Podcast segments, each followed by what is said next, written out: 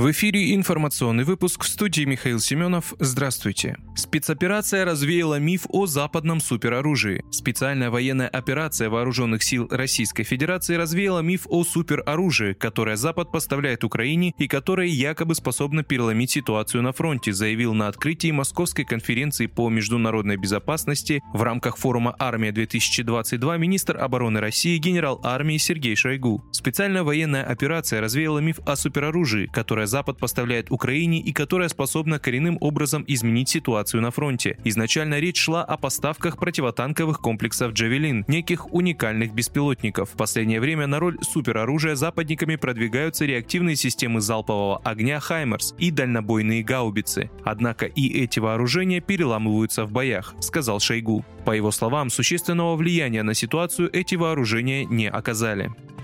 ФСБ заявила о подрыве диверсантами ЛЭП, ведущих к Курской АЭС. Украинские диверсанты в августе подорвали шесть опор линий электропередачи, ведущих к Курской атомной электростанции, сообщили в Центре общественных связей ФСБ. Это привело к нарушению технологического процесса функционирования АЭС, добавили там. 4, 9 и 12 августа 2022 года в Курчатовском районе Курской области украинскими диверсионными группами совершены подрывы шести опор высоковольтных линий электропередачи 110, 330 и 750 киловатт, через которые Курской АЭС осуществляется энергоснабжение объектов промышленности, транспорта, жизнеобеспечения, социальной инфраструктуры и населения как региона, так и соседних субъектов страны, говорится в сообщении спецслужбы.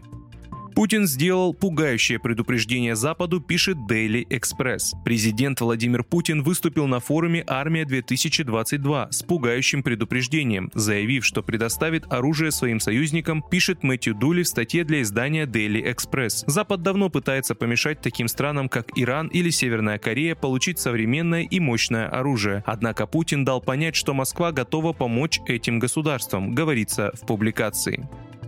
Официальные интернет-ресурсы партии «Справедливая Россия. Патриоты за правду» подверглись масштабной DDoS-атаке. Во вторник, 15 августа с 15.00 по московскому времени сайт партии справедливо.ру, Центра защиты прав граждан справедливо-центр.рф, интернет-издание газеты «Домовой совет» домсовет.тв и другие ресурсы подверглись беспрецедентной DDoS-атаке. Она производится с территории Украины как ответ на бескомпромиссную позицию партии СРЗП по поддержке специальной военной операции российской армии, жителей Донецкой, Луганской народных республик и других освобожденных территорий Украины. IT-специалисты уже работают над устранением неполадок, заявили в официальном телеграм-канале партии.